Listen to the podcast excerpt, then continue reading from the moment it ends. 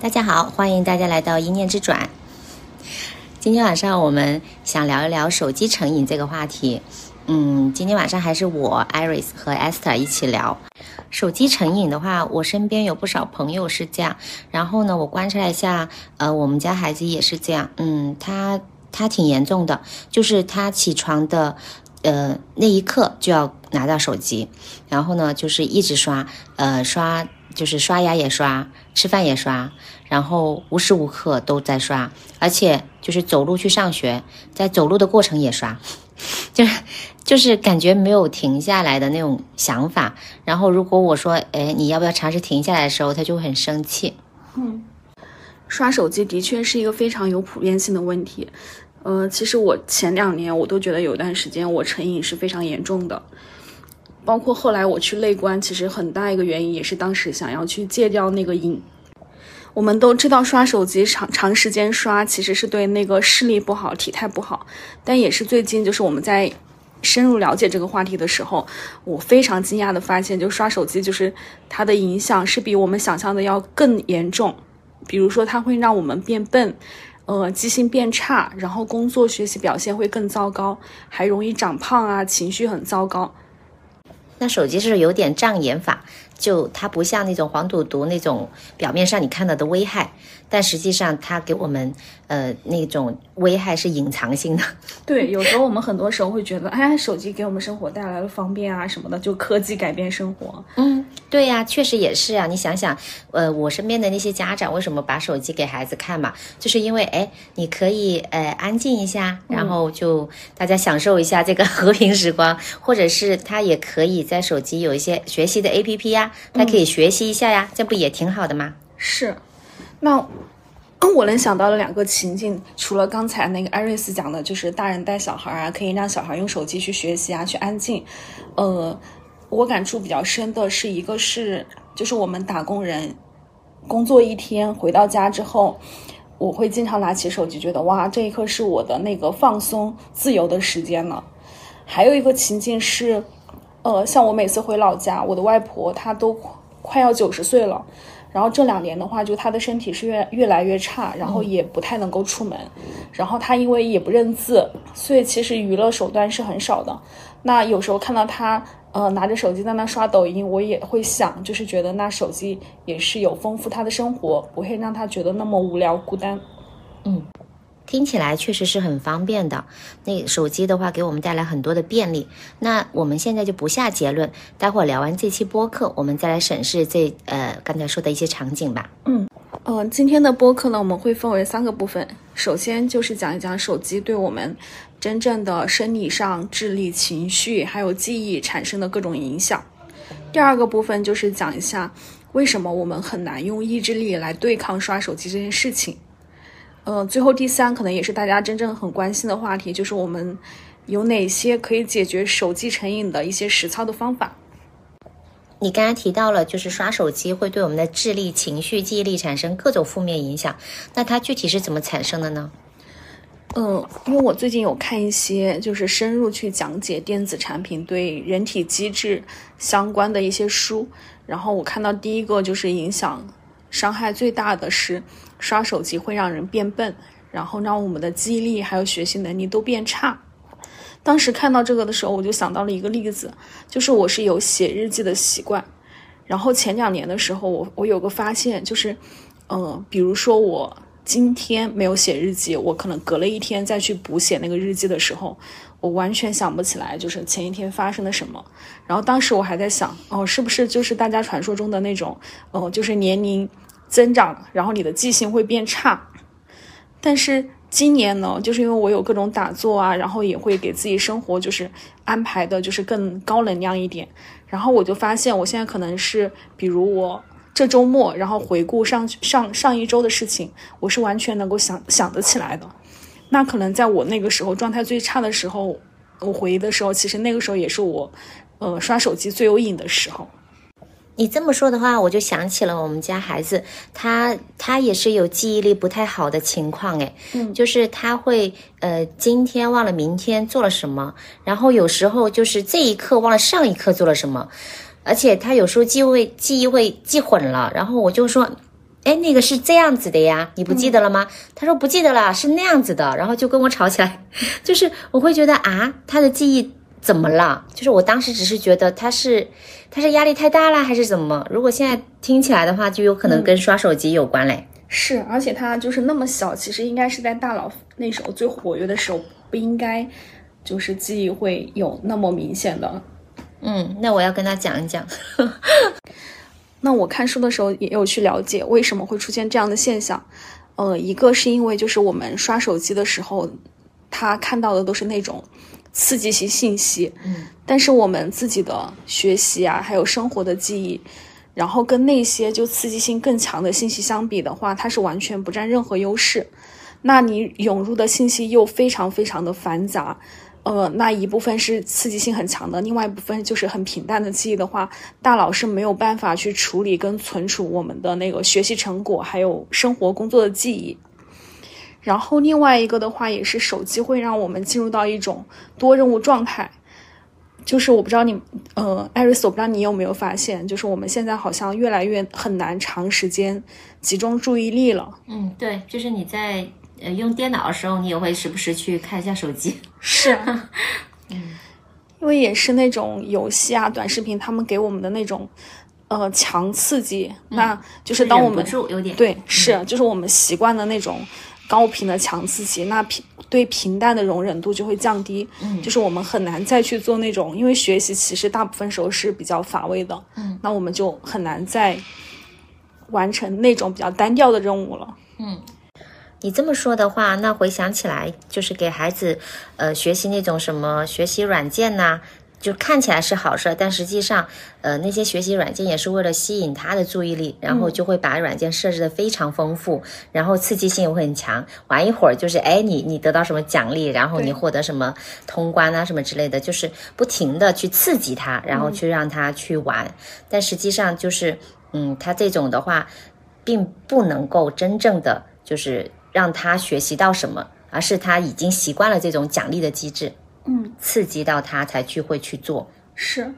但实际的学习是要枯燥很多的。比如我们在学校，就老师可能就是讲那样，就是讲，那我们是没有那么多有奖励机制啊什么的。那那其实那对小孩来说，对他们会更难适应真正实际生活当中的学习，那就会影响他的长期学习了。对，嗯。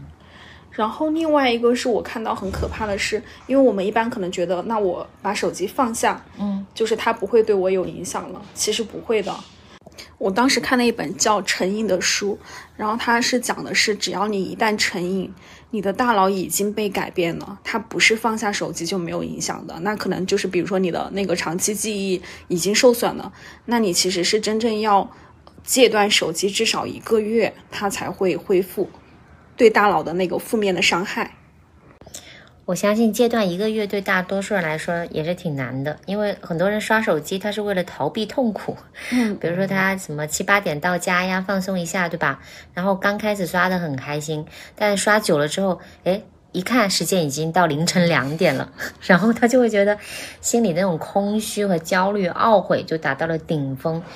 你描述的这个场景，我是非常非常就就像是之前我的自己的写照一样。然后当时我会想，我说那我那种空虚难受，是不是因为，嗯，我没有实现自己的目标，然后我是很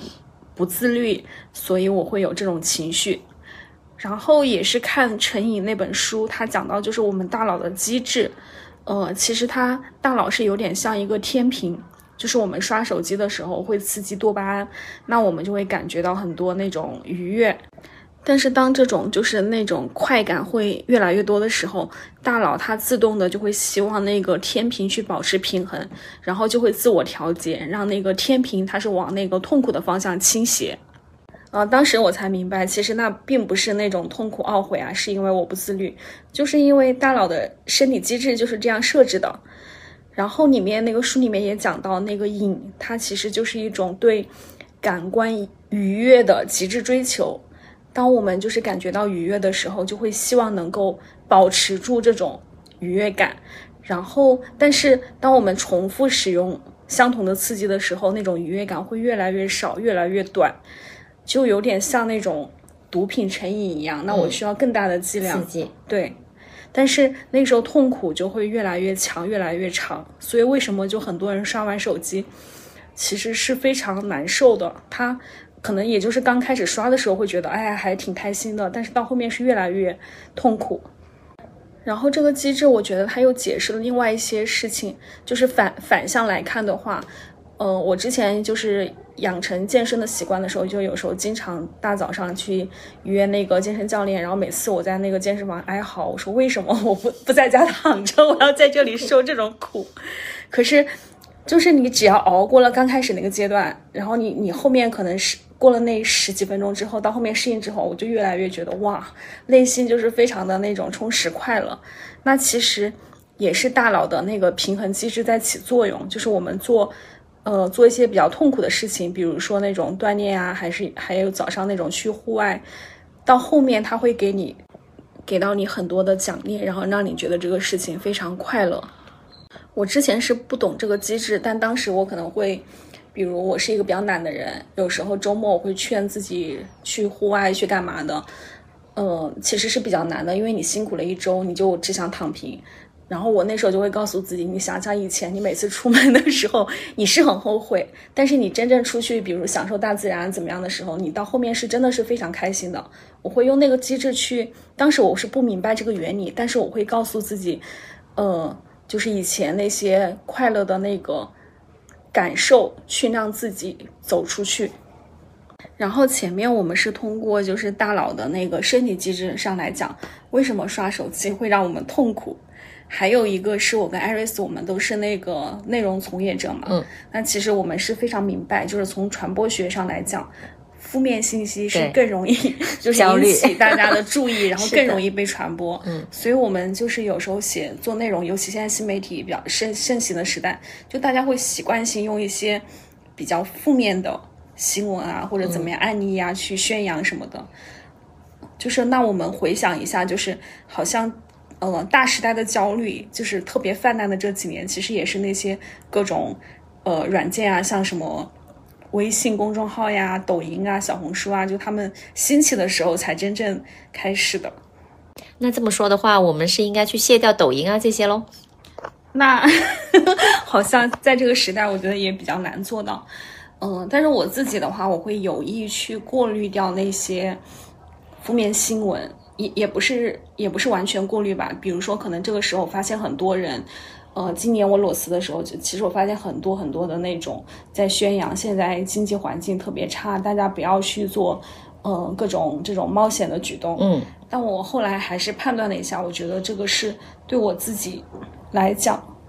其实我就是应该在这个节点跳出来。嗯，因为到后面可能就以我自己当下的状态来讲，我可能越往后面跳的话，那其实，呃，可能机会会越少。嗯。当我真正就是选择裸辞之后，我发现，呃，找工作确实是比之前要难，但是也不至于找不到。我身边很多找工作人，其实他们也，如果你前面有好好工作怎么样的，你是能够找到工作的。但是当时就是那种宣扬的信息，就是让我已经 就是觉得天哪，你是完全不可能有任何新机会的，就是你的人生好像要一直往下走下坡路了。手机给人的负面信息太多了，就是它应该也有那种大数据是吧？对，然后就会给你，哎，你你是害怕什么就给你来什么。是我那那几个月就是手机搜，就是它会推送给我非常多那种裸辞后，呃，在家躺平一两年，就是各种负面案例给我看。嗯，就像我焦虑我儿子的事情的时候，就是各种那种就会出现在里。在我那个刷的手机上面说，哎，孩子不上学怎么办？不做作业怎么办？老是玩游戏怎么办？然后就是各种的那种信息，就会让你觉得，哎呀，好崩溃啊！就是不知道怎么办呢？就真的会陷入那种恐慌状态。是，原来可能你要面对的只是三分的那种焦虑，然后被手机可能各种信息泛滥，然后渲染之后，那个情绪可能就到了十分。嗯，对的。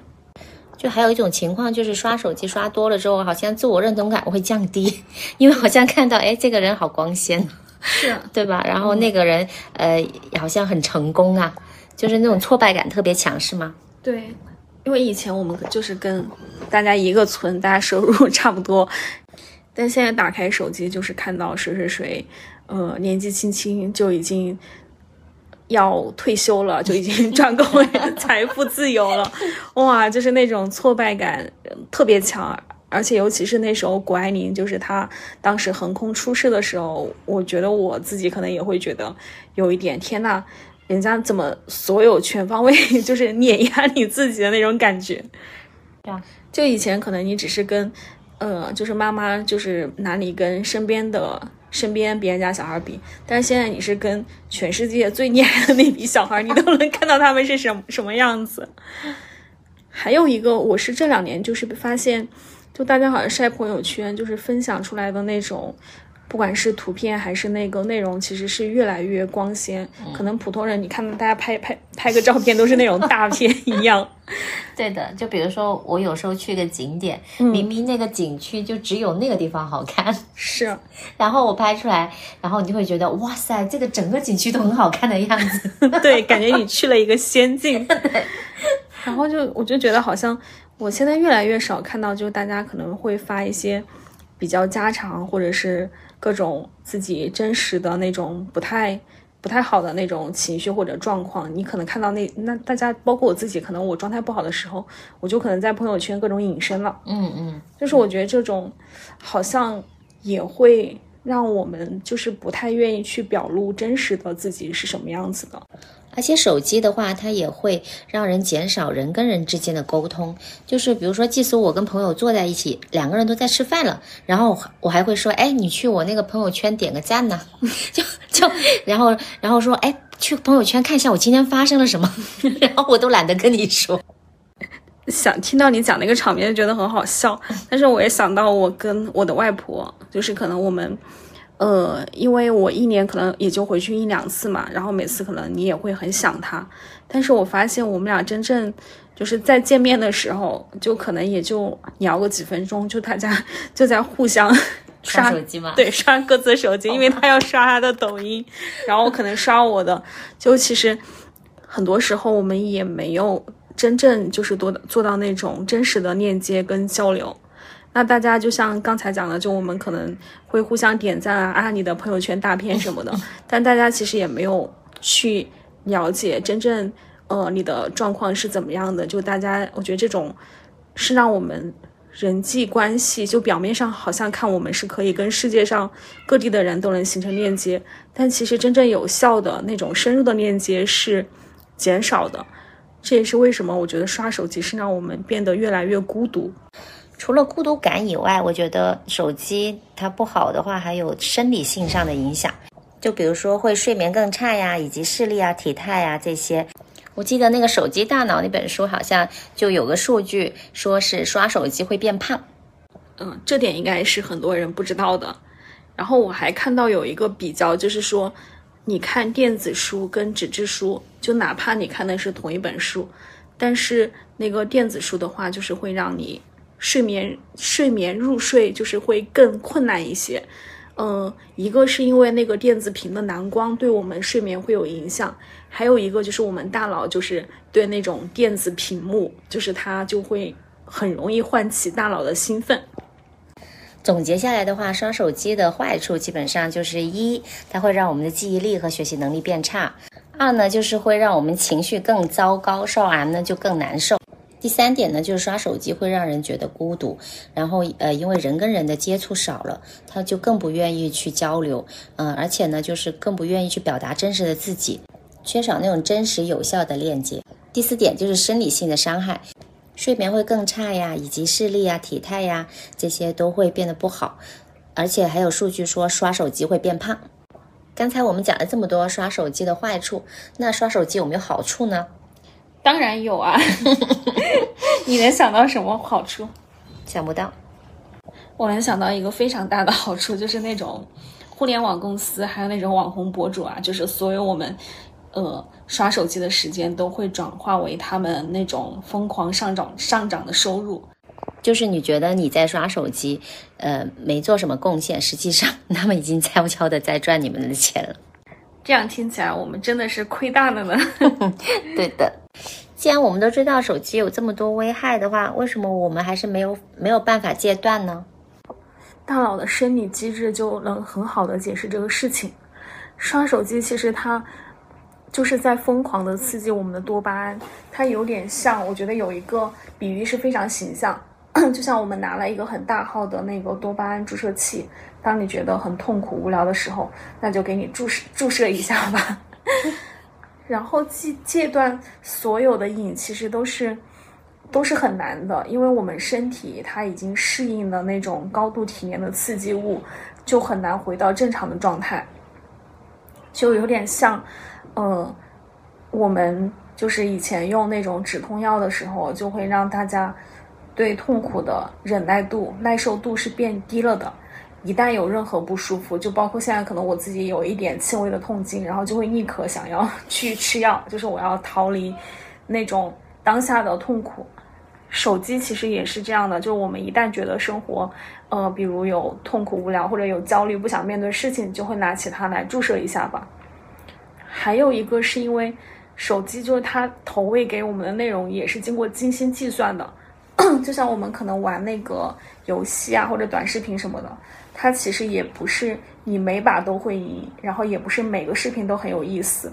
我之前看有一个实验，就是印象很深。就三组小白鼠，有一组的话，你是每次按一个开关，它都会给你投喂食物。然后第二组，它是你每次按一个开关，它是百分之五十的几率会投喂食物。第三组的话是，呃，每次按它都不会投喂食物。那你觉得的话，呃，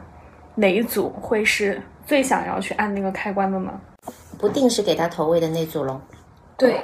那其实手机的设置的话，它也是，就是有点像赌博，因为有那种不确定性，反而会就是刺激你更想去尝试。而且那些手机的算法呀或者什么的，都是最专业的人士在研究吧？他会呃用那种推送机制啊，让你上瘾，让你在 APP 上停留更久。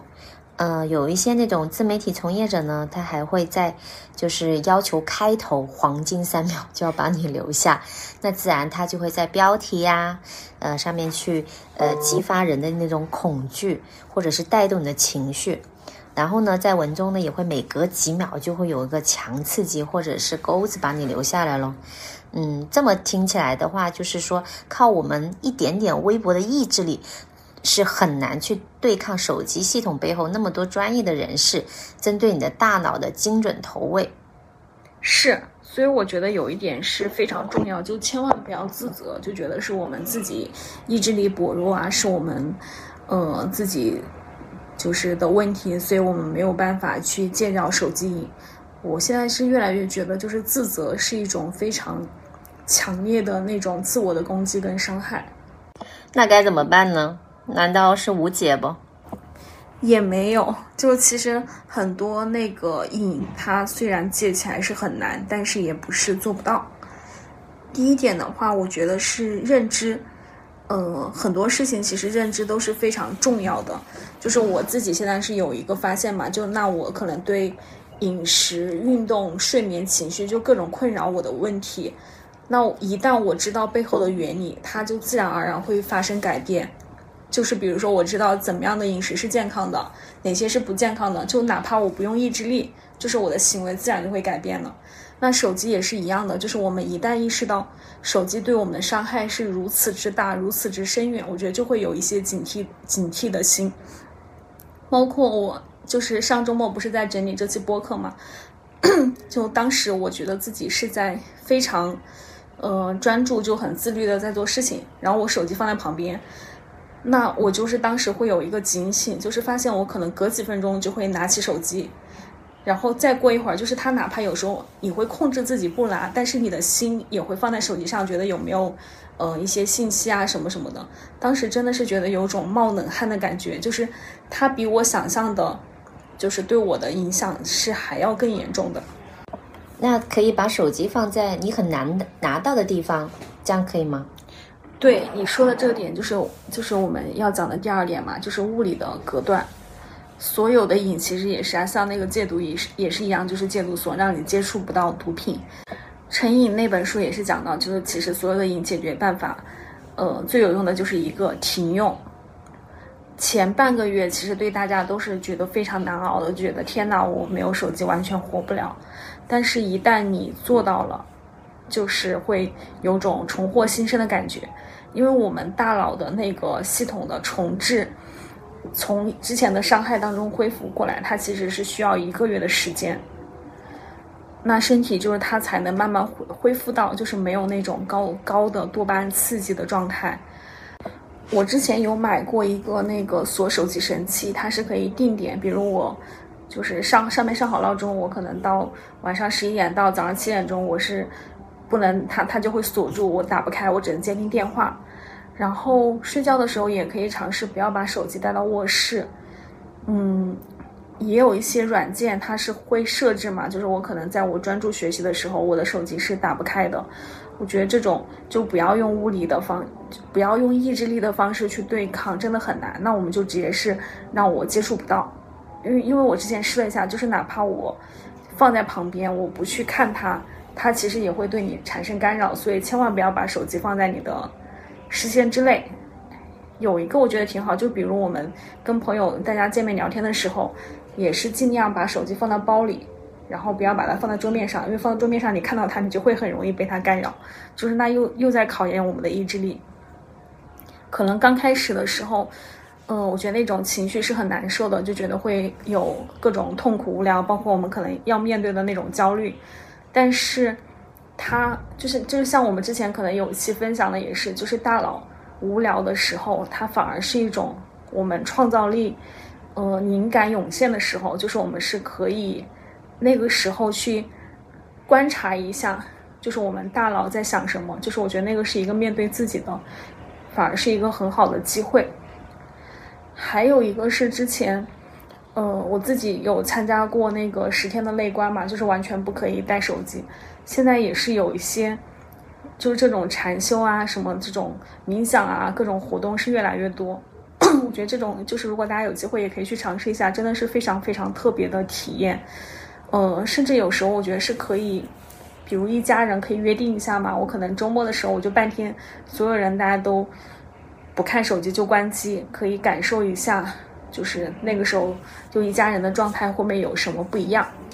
我身边有很多人，他会觉得，诶，工作的事情要马上回呀，不回好像就是不行，因为有些任务可能因为责任心或怎么样子吧，就会觉得，诶，我一定要马上去回，然后，嗯，不回的话好像不太礼貌。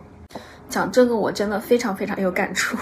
因为以前我的老板他他是白天很忙嘛，他可能要晚上呃十二点多或者是两三点才有空回我的信息。然后以前的时候，他回我信息，不管任何时候，就半夜两三点啊，或者过年怎么的，只要他回我信息，我就会从床上爬起来，然后立刻去改那个东西。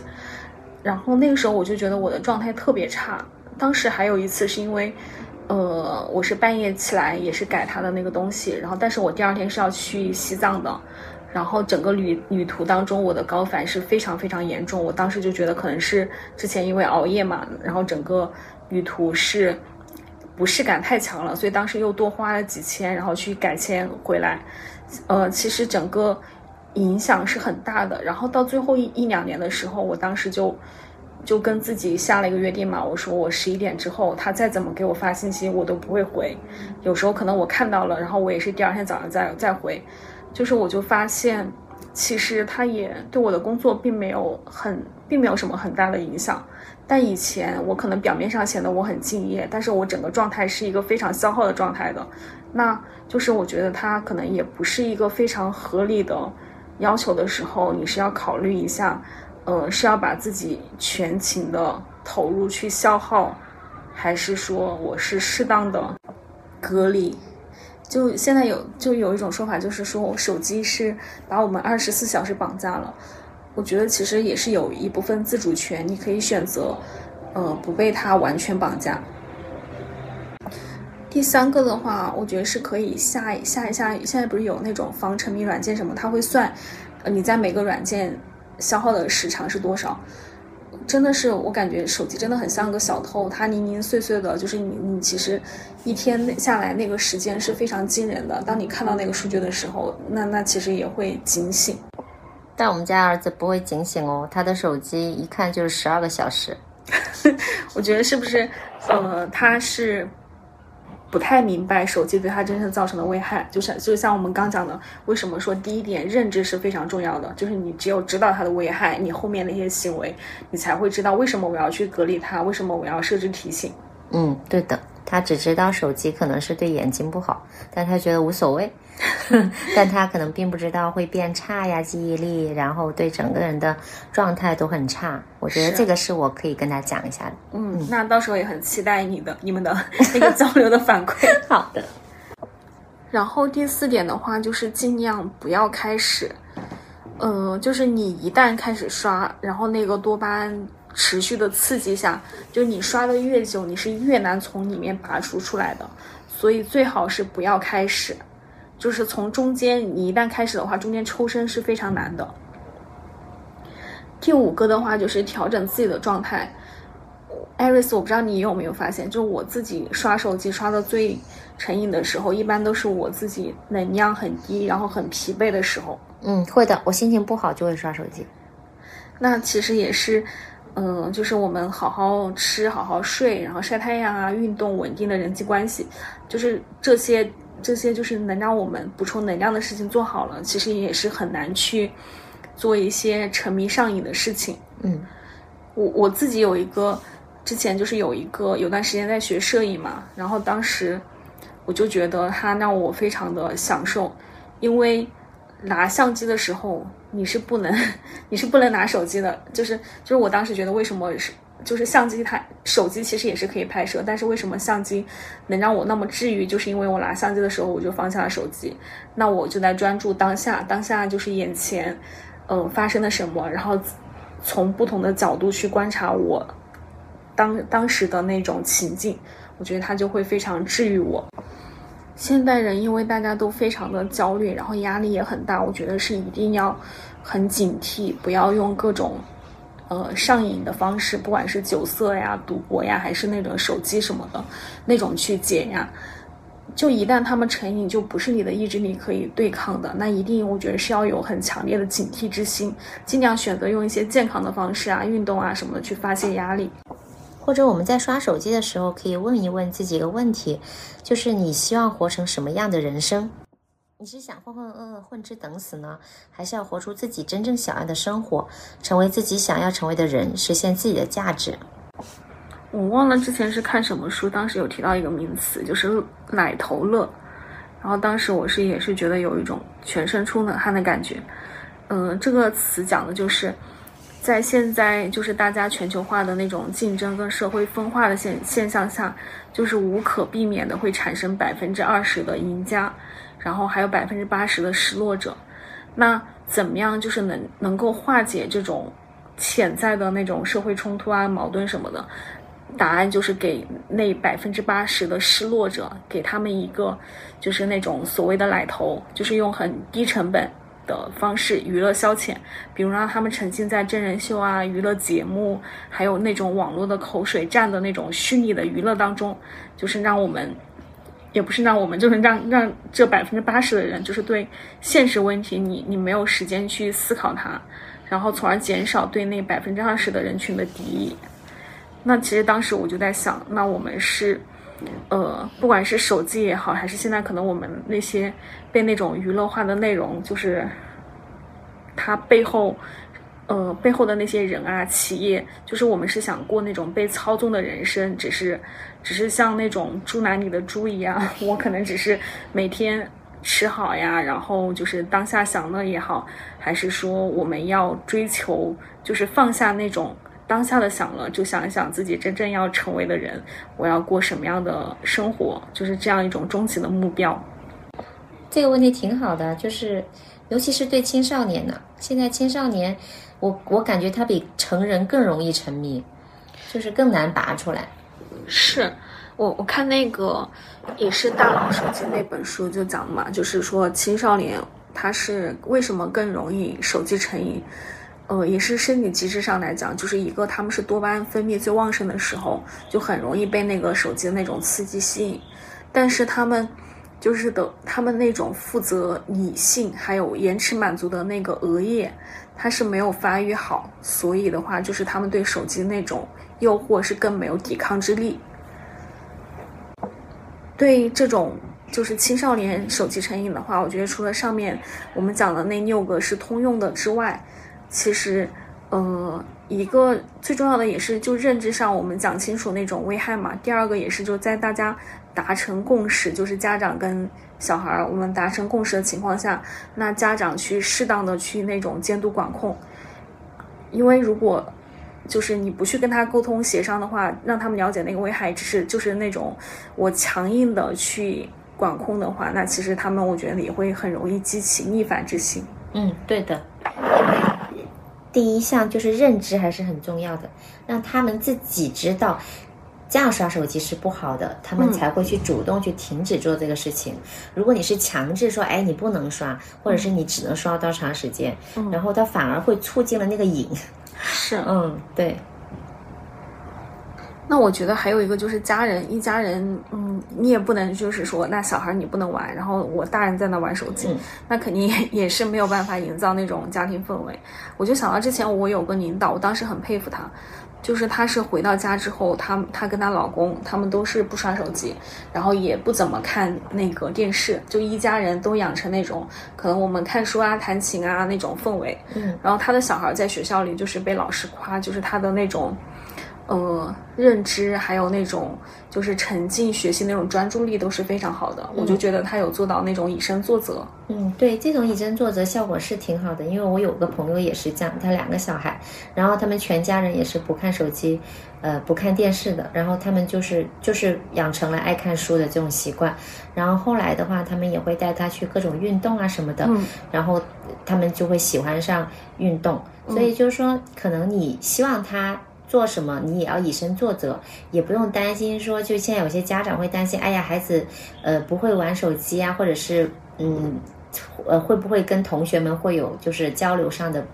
不太好，就是。可能要学会一些游戏啊，这样 才有社交，这个跟同学们才有社交。其实这个也不一定，因为同学们其实他们交流除了这种游戏，他还是可以有其他方面的运动，也是其中一个方向。或者是说，呃，他其实也可以引导其他同学去关注一些话题，比如说一些社会话题也是一个话题啊，还有很多。就但是。可能家长会有个误区，就会觉得，哎，玩玩手玩玩游戏也没什么，手机游戏他们会交流。但是实际上，就是我们今天这么分析下来的话，它的危害是很大的。只是说可能被它的表面所那个迷惑了，对，就觉得他，哎呀，手机又便利啊，然后又可以学习啊，又什么的。实际上，如果你真的是从长远深远的角度来看的话，那绝对是弊大于利。而且千万不要家长们因为他自己轻松了，就是说你孩子可以哎，你安静一会儿，你你先就是休息一下，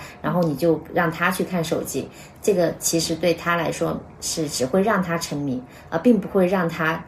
学会怎么样去控制自己，这个是真的很难。是，今天我们聊起这个话题，其实起因也是因为我们的那个。粉丝他当时有跟我们分享说，他的女儿因为整晚整晚的刷手机，可能到呃已经严重影响到上学，但是他女儿就是也完全没有办法去戒掉这个瘾，所以我们才说要去分享一下这个话题，因为身边也确实就是不管是从老到小，我觉得大家就是这种受手机影响的人是非常非常多的，嗯。我们也希望通过这期内容呢，让更多人知道手机真正对我们各种维度造成的影响，然后也能怀有警惕之心，好好利用我们最最珍贵，然后又非常稀缺的资产，就是我们的生命，我们时间。嗯，不要在那种虚拟的来头乐当中消耗我们的人生，这可能也是，嗯，我们所有人都是需要警醒以及去努力。去做到的，这样才不虚此生。就是我们，呃，也是希望我们能够活出我们一生当中真正的价值。好的，今天就分享到这儿，希望大家多评论，然后呢，我们也可以多交流。谢谢，下期见，拜拜。